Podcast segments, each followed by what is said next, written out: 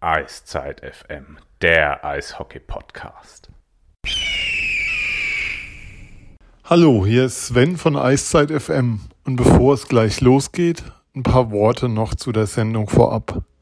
Das Gespräch mit Johann Lundskog fand statt im Rahmen von einem Pressetermin der Adler Mannheim.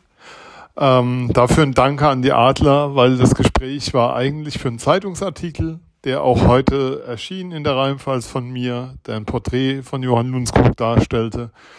Und ich hatte aber die Möglichkeit, das Gespräch aufzunehmen und es war überhaupt kein Problem, das dann als Podcast zur Verfügung zu stellen. Ein besonderes Danke geht aber vor allem auch an all unsere Unterstützerinnen und Unterstützer bei Steady da draußen, die uns es möglich gemacht haben, in Technik zu investieren, die es uns möglich gemacht haben, das Gespräch ganz entspannt aufzunehmen. Ich musste kein Wort mitschreiben. Ähm, wir konnten das sehr sauber aufnehmen, haben da in Technik investiert diesen Sommer und hoffen, dass wir euch das entsprechend näher bringen können. Dafür ein großes Danke. Was ich auch nochmal loswerden möchte, ist, wer mag, darf gerne bei Apple oder Spotify eine Bewertung hinterlassen. Das hilft uns immer sehr. Ansonsten ähm, könnt ihr uns über die bekannten Wege und Kanäle erreichen oder uns eben auch, wie gesagt, bei Steady unterstützen. Dafür vielen Dank.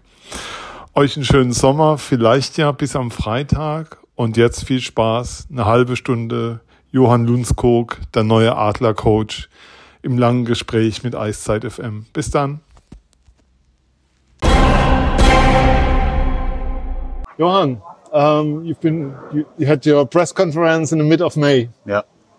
How has it been since then? What have you done the last the last weeks? The last Well, I had those Two four, months. yeah, those four days here in, in Mannheim, uh, you know, following the press conference. So it was, uh, you know, an opportunity for me to meet all the people that were here at that time. So the German players and uh, some of the staff members that were in, in town. So that was that was great to get those first impressions from uh, from the players and the staff. And then I went back home to uh, to Canada for. For the rest of the summer there, just trying to enjoy uh, time with uh, friends and family and take advantage of that. You know, I'm not going to have my family here for the whole year. They're going to be coming and going a little bit over the course of the, the winter. So uh, try to invest in them a little bit Yeah. and uh, obviously prepare for the season. You know, a lot of video work, watching the team from last year, watching every player from, from last year, whether they played in Mannheim or they played somewhere else, just trying to get to know them as hockey players. You know, Yeah, so yeah. it was uh, it was a busy summer, but a good one. Yeah. Sounds a little bit like recharging the batteries, but also a lot of hockey. Yeah. Uh, have you followed the World Cup, um, the final? Do you have a Canadian passport? I do have were a Canadian rooting for? passport, but uh, no, I mean, it was an impressive tournament. I think by the by the German team, and it was nice to, to, to see them perform the way they they did and, and, and show how competitive they are. So I think it was was great for German ice hockey at the end of the day, and you know, Canada is Yeah. Canada, and they're Yeah. they're always gonna be up and, and fighting for the medals. So, uh, but it was it was fun to watch. Um, now you've been here in Mannheim for I don't know the last few weeks. Yeah, about two and a half weeks now, or three weeks. Three weeks this weekend. So uh, starting to get my find my way around a little bit. Any any chance apart from the ice and the work to see something from the region or the city or anything like that? Yeah, we've been trying to get around. I mean, most most of our time's been spent at the rink, obviously, but you know, trying to go out and find some good restaurants and get to know the city a little bit and uh, the surrounding areas. So we went to uh, went to some uh, wine festival in uh, Maikammer. Oh, I, I live five kilometers from there. so, Okay, yeah, yeah. I took uh, took some of my staff members out there for, for the wine festival, and you know, just been around different places. So it's been it's been great. Um, what can you say about the facility in Mannheim? You have a lot of experience in your work. What can you say about the facilities in Mannheim? It's the best I've seen. You know, I find it hard to believe that there's a better setup in European ice hockey. I think you know uh, Daniel and the organization does a phenomenal job to provide the players and the staff with all the resources you need to to be successful. Not just in terms of the, the roster and the team that they put together every single year. You know, the the facilities and the resources are the best I've seen. So Coming to the way of your life till now, um, if you went to Canada in younger age, yeah. how was it for you going away from Sweden?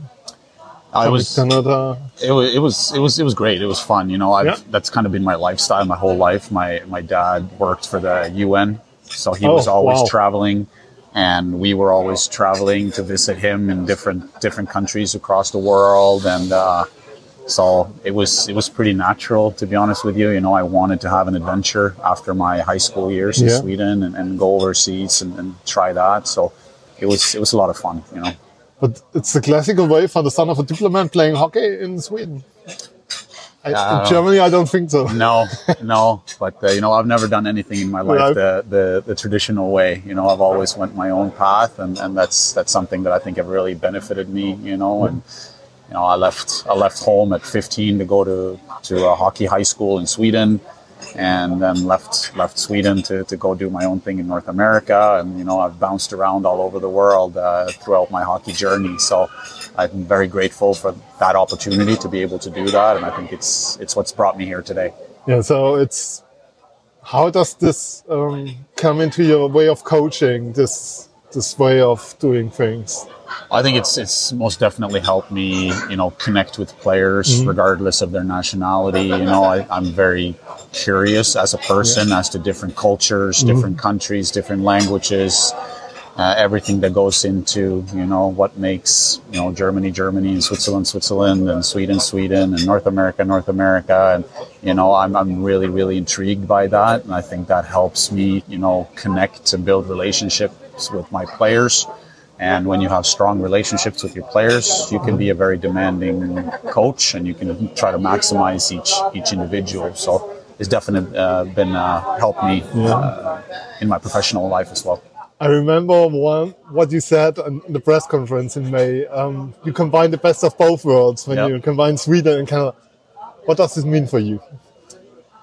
No, I think in, in every aspect, you know, like it's whether it's the hockey, the, the you know the tactical side, the, the, the technical side, you know, the all the experiences you can draw upon from working with Swedish players, North American players. Now I can add Switzerland to that list and uh, and, and stuff. So you know, you everywhere you go in life, you know, you you have good experiences and bad experiences, and you try to learn from the bad ones, and you try to take the good stuff with you. And I think that's that's why I'm grateful that I've, I've been around to so many different places because I've met a lot of good people along the way, and I've learned a lot of great things along the way, and that's what uh, you grow, right? With all these different places in your life, is there, is there a place you call home for yourself? Or is this one where your family is? Right. Yeah. I mean, you sh- I, that's what we say. You know, it's Yeah. wherever we are together is, is where home is. You know, right now Mannheim is Yeah. my is, is my home in, in that sense. You know, and, and that's how I want to approach it. You know, I, I go into every place hundred percent, not just in terms of uh, my professional work, but also socially. You know, I want to. I want to get to know this place and all the people and the, the people that we represent because at the end of the day we we represent the city, you know, and our fan base. And it's important to me to know what kind of a city and what kind of a fan base do we represent so that we can play a style of hockey that represents our fan base, you know. So to me, I, I doesn't matter where I go, I go in 100%. And, and uh, I think that's, that's, that's helped me along the way. What have you heard about? Not only the, the crowd and the fan base, but um, you said you want to represent the fan base the, in the way the team play. What have you heard about the city about it? I mean, I think it's it's you know, I actually had the, the benefit of running into some of the fans in, in Bern. They were in Bern last year, last summer for the jubileum for the uh, the SC Bern uh, Yeah. fan fan club there, and there was a busload of uh, Mannheim fans that were there. So that was an interesting experience. There were some, some great people and a, and a fun night that we spent with them there. And uh, I mean, Mannheim is known throughout Europe to have one of the best fan bases in, in, in Europe, right? So knowing that going in, you know, that's that's that's a reason why you want to come here, whether you're a player or a coach, is to play in front of that, that crowd.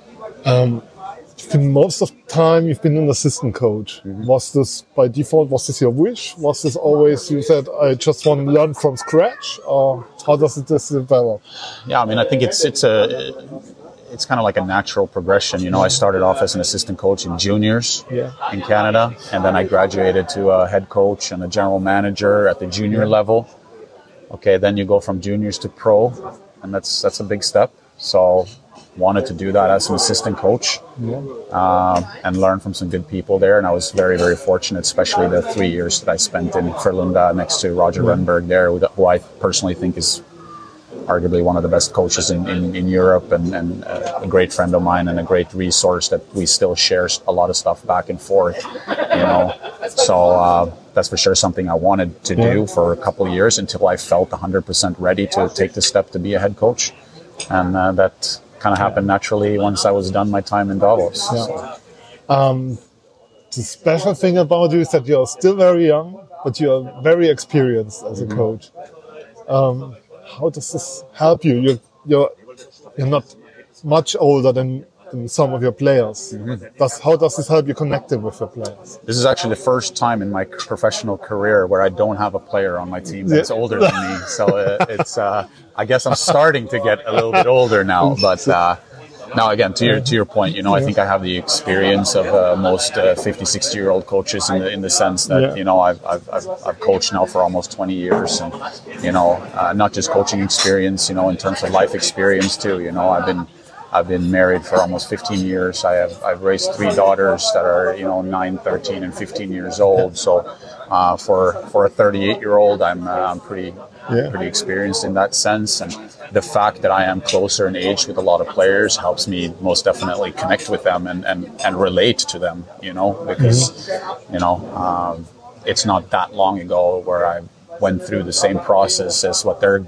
going through right now, whether it's raising a young family or whatever, you know, I think it helps me just relate and connect to my guys uh, in a good way. Um, the difference between being an assistant and a head coach? What is the biggest point in that? The biggest thing is you just, I mean, you're ultimately responsible for everything and everyone, you know, as an assistant coach, you know, you, I had my 14 forwards and, you know, I had my areas of responsibilities and mm-hmm. they were different from team to team, you know, uh, the role was bigger or smaller based on where I was. Uh, but obviously taking the step into the head coach role, you know, you got to have a wider, perspective of things and you gotta you gotta see everything and you gotta see everybody and you gotta make sure that you uh, not only manage your your uh, 20 25 players but it's it's about your entire staff and, and maximizing them you know so it's just allowing yourself to zoom out and, and, and, and have a, a grasp on everything and everyone um, what have you learned from a time in Bern which you think makes you better in Mannheim which can help you for the next years I think I grew, I grew and, and, matured a lot. You know, obviously working in a big market team yeah. like Burness, it's probably one of the toughest markets in, in Europe to work in. So you know, it, it hardened me in a way, and then you know, I think going in there. Was, was, there some kind of doubt when the offer came, uh, because of the market in Bern, the no craziness all around them. No, at the end of the day, this is the kind of place I want to work in. This is the kind of place I've been successful in. You know, like wherever I've been, like everywhere I've been, it's kind of been big market teams. You know, yeah. uh, in Frölunda in Sweden, it's the biggest club in Sweden. You know, biggest fan base there, big media attention, all that stuff too. Davos being the, the historic club that it is, yeah. you know, it's it's similar in a way, even though it's not a big city with, with as, as big of a following in that sense, but still a similar high demand market. And then going into to Bern, and that's I think as a competitor, whether you're a coach or a player, you want to be in that yeah. environment. You know, uh, you know, you, you want to know that you have a chance to win. You know, that's the way I look at it. People always ask about pressure. Pressure means you have an opportunity to win. If yeah. you don't enjoy pressure, you, there's a lot of teams where you can go and not have the pressure, but you're also not going to have the opportunity to win. And I want to win. That's why I'm in hockey. That's why yeah. I'm in sports. And if you want to win, you go to places like this. So there was zero doubts. Uh, the second the second this opportunity came around, I knew that this was the place I wanted to be, and I'm, I'm thrilled to be here and get started here in a couple of days and uh, finally get to work again. Um, there's a, there's a special. Your successor in Bern is now also in the DEL of Tony Söderholm. Yep. Was there ever any contact between the both of you? Yeah, no, I knew I knew Tony a bit from from before when he was with the German national team and stuff. You know, because we had Kahun on the team. Yeah. And, you know, I had so I had a relationship with him there. I went to when I went to the World Championships two summers ago. I went and spent some time with him there and and, and stuff. So uh, we had a we had a, a good relationship going into it, and we we have a good relationship to this to this day. You know, it's it's part of the business, and, Yeah. you know, so uh, that's all good. You know about the rivalry between Mannheim and Munich. I most definitely do. Okay, so no, no doubts about it. No. Uh, looking at your staff now, Yep. uh, you have new two new assistants. You bring two new assistant coaches to the team. Yep. Can you talk? Can you talk about them a little bit? What made the decision to bring them to the team? Yeah, for sure. I mean, Curt Fraser, first of all, you know, comes in with a world of experience, and that's something that I wanted to have. Again, you know, this is my second head coaching job at the professional level, Yeah. and, and, you know, having someone that's gone through it multiple times, someone that I can lean on and, and, and, and pull experience from uh, was big, you know. Uh, so that, that was, you know, that was the first position that I wanted to fill was was uh, that of an experienced coach that had Yeah. head coaching experience and, and stuff like that. So very very happy that we were able to get Curt over here. You know, uh, he's been out of the game now for, for, for a couple of seasons due to health reasons. So we're first of all very happy that he's healthy again Yeah. and, and uh, super excited to get back to work. You know, and This then- would be my question. How did you convince him to come to Mannheim with his? It was it was a very it was very easy to convince Okay. him. You know, he's uh, he was super excited about the opportunity and, and stuff. And like I said, you know, when a when a club like Mannheim calls and, and show interest, you you. You, it piques your interest right away, right? So that was that was that was easy, Yeah. you know. So once we figured out that he was the guy we wanted and we approached him, you know, then uh, then it was a quick and easy process from that that point forward, you know. Um, and with Jeff, you know, uh, I brought Jeff to Yeah. Bern. Um, he did a phenomenal job for me there. He was the absolute rock star of my staff in Bern. You know, without him, eh, you know, uh, he was he was a big asset to me there. You know, and, and I've, I've known him from before. And going into a new place, I'm meeting everybody here except uh, Alavaara for the first Yeah. time. You Oh, know, so having someone Yeah. that I have some familiarity with, that I know You can rely you know, on. I, I you know, because it's a starting process Yeah. for everybody, Yeah. right? Uh, with Jeff, I know exactly, so it's he can hit the ground running, you know. Okay. Um, so that was important for me to have one person that I had worked with before, and there was no better person than Jeff, you know. Was it important for you that Marcel Goc is still part of the, your, team, your coaching staff? yeah, after after after meeting with him, you know, it uh, it, it became very very clear. You know, I had I had no uh, no relation to to Marcel before. We have some mutual friends in uh, in North America from from hockey that spoke very highly of him. You know, when I took the job here, and you know, they reached out to me and said, you know, make sure that you talk to Marcel and get to know him well. And, and obviously, the message from the organization was the same, same as well. You know, and then after that first conversation that I had the same day as the press conference, it was a no-brainer for me to to have him involved in what we do here. you. Um, talking about the team now, um, there's a big rebuild going on. Lots of players leaving Mannheim, lots of players coming to Mannheim. For you as a new coach coming to the team, is this perhaps the easier way building your team, the team your way, or does doesn't matter?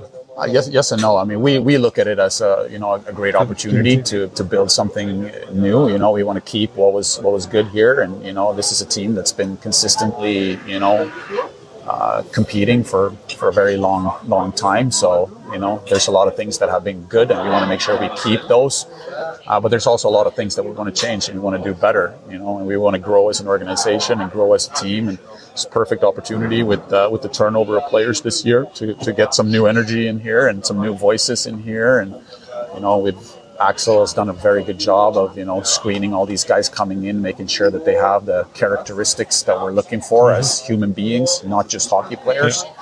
To make sure that you know we build out our leadership group, that we can raise the bar in terms of our compet- competitiveness and our work ethic, and um, you know, obviously our ability to play hockey as, as well. But there's there's so many things that go into it, and I'm very very happy with the, the people that we brought in here, not just the hockey players. And talking about about raising the bar, raising the competitiveness, is there a special pedigree what it takes to win titles? It's always about you hear about uh, good chemistry in the locker, but I think when you win, it's always easy to have a good chemistry in the locker. Is there something what you have learned in your years? I mean that's that's going to be the challenge now with all these new players. Is first step is to get them all together and become one unit, and and then set a goal and start moving in that same direction as as a group, and then ultimately we know that we have a good team. You know, we can we can we can put that aside day one. We know what what the expectations are yeah. from the outside and from the inside. You know, no one wants to win more than our group of players and our group of coaches. Uh, that's the expectation, and we have a team that's that's good enough to do so. So put that aside. You know, now we want to make sure that you know we work on the competitive side of the game. You know, we're going to be well structured. We're going to be you know tactically sound. You know, but how hard are we going to be to play against? Because only then does it become relevant how skilled we are and stuff like that. You know, I, I take a lot of pride into you know how what's our work ethic like? How what's our compete level like? And that that's the standards that we're going to start setting on on wednesday when we officially start up our training camp. It's day one we need to set the bar and the next day we got to try to raise that bar and the next day and the next day and the next day over the course of the season because you get to the end of the year the last two three four teams everybody's going to be in good shape. Everybody's going to play good tactically then it comes down to player for player. How well have we worked over the course of the past eight months getting these guys to play their best hockey at the right time of the year? You know, so physically, mentally, tactically, technically, we have a big job to do with every single player to get them to, when the playoff rolls around, be able to perform at the top of their ability. And we, we got to push that every single day. We know, we know, we know we have the quality of players here. We're going to have the quality of coaching here. Uh, but we got to put in a, a lot of work between now and then to, to make sure we are where we need to be. Um, talking about uh, the concept of doing that, um, is this for you a process, or do you say we want to be on you cannot be on the best of your game on on day one, I think. But no, no. Um, what do you want to see from your team in these steps? I want to see maximum effort every single day, and and you know what our max is. It's going to become higher and higher over the course of the year. But on Wednesday, we we should go into that practice of max of what we are at today, and hopefully Thursday that max is a little bit higher, and on Friday it's a little bit higher, and eight months from now it's a hell of a lot higher.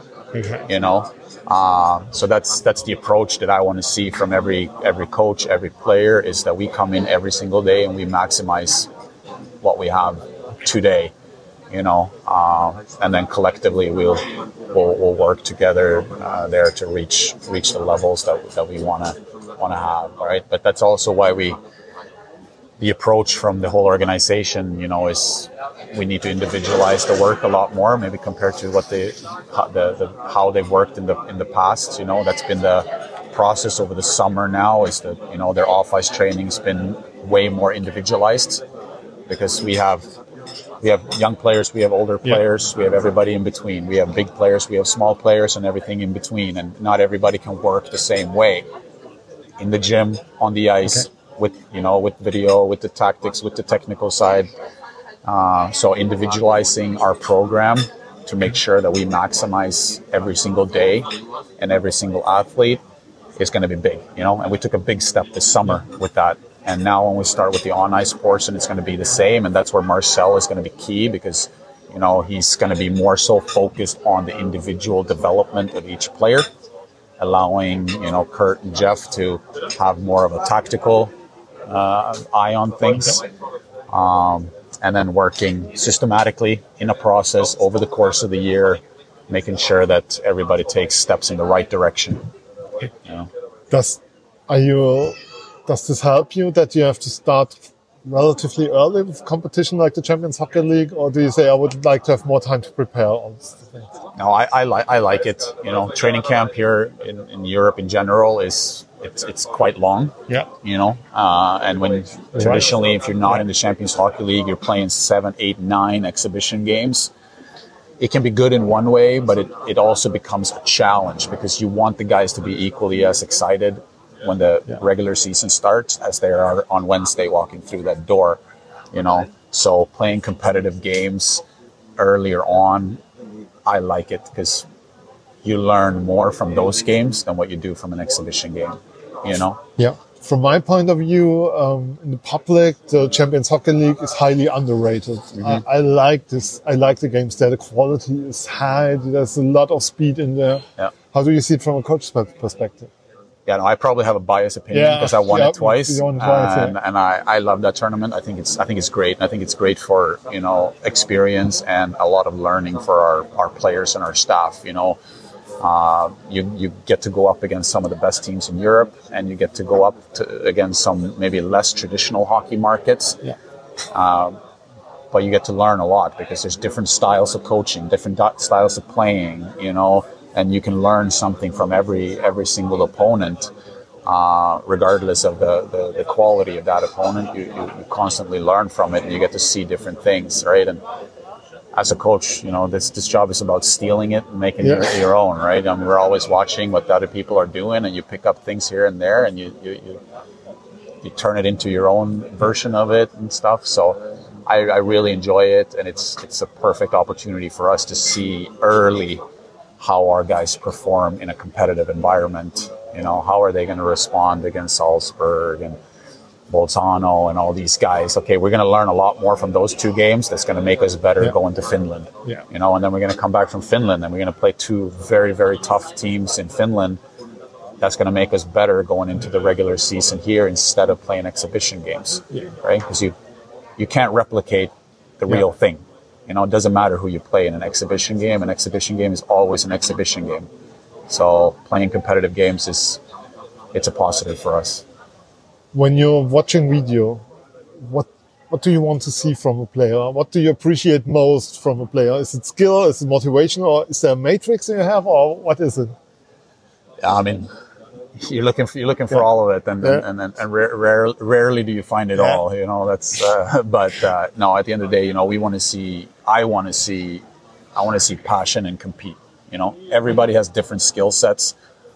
I appreciate all of the different skill sets that our guys bring to the table. You know, some guys are here to score goals and make plays. Some guys are here to d- defend well, play physical, whatever. But every single player is expected to outwork, outcompete our opponent every single night. It doesn't matter who you are. And that's what I really appreciate is competitors. That's sports. At the end Yeah, of the okay. day, it's me versus you. I'm going to beat you one way or another. There's a Yeah. million ways of beating someone, but having that competitive nature is the number one thing that I look for in in everybody. Um, so, do you think is in them in your mind already something like roles for the players to your team, or how do you approach it? Yeah, most definitely. You know, I think that's very, very important for us that we we go through that process now in training camp and find roles for everybody. We have a deep team. You know, we have four good lines. We have, you know, a, full roster of quality players, and there's going to be guys that have played bigger roles in the past, maybe here or somewhere else, that are now gonna find themselves in different roles, but every role is equally as important at the end of the day, and that's that's that's our job to make sure that everybody feels important and feels impre- appreciated and seen and heard for that.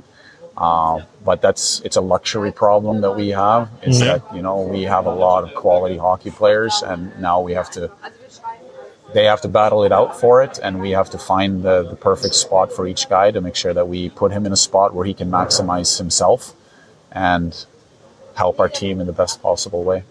We're talking about the players and the quality of the team, but losing Leon Gawanke must be a huge blow for the team. I think German Yeah. defender. Are you look still looking for a new player in the, the defense? Yeah, for sure. I think I mean we're we're not doing our job if we're not constantly looking to improve the team, right? So in, in every aspect of the of, of, of our roster, I'm, I'm you know between Axie and myself and our scouting department, we're we're always looking to ways to improve the team. But of course, a player like Leon, you you cannot replace him. That player does not exist. Yeah. You know.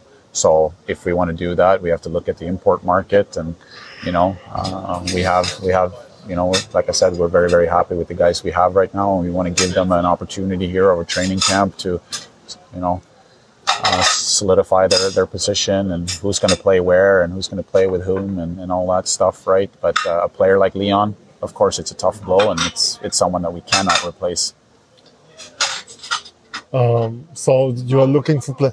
What was Tim? Tim, you, you were already here when Tim left to Cologne, or was it decided already before? I think it's it was it was a joint decision there. I, I, had an opportunity to meet him briefly. You know, I never got the opportunity to get to know him properly, but I did have one conversation when when he was in here. You know, I think it, was a process that had already started before I came here, and I came in at the end of that process. Um, but I think at the end of the day, it was the best decision for us as an organization and a team. And I think it, it might be the best opportunity for Tim too to change the environment and, and get a new start somewhere else. Uh, so it's it's it's a, it's a decision that we're comfortable and confident with. Johan, we talked now for about half an hour here. So thanks for your time, first of all. Appreciate it. Two two questions. Yep. Is there any player you say that was the best player I ever worked with? Oh wow. That's a tough one. You know, every every place has had them, and I've been very very fortunate. You know, whether we've been winning or losing, I've I've been surrounded by some really really good players. Whether it's you know whether it was in, in, in Sweden and some of the high end, I think we had almost twelve or thirteen guys that left our team and went to the NHL in my three years in, in Frölunda. You know, so obviously, you know, the Rasmus Dahlins, the Lucas oh, Raymonds, the Victor okay. Olofssons, the Carl Grundstroms, the Elias Andersons, that list goes on and on there. Mm-hmm. Those were all special young players.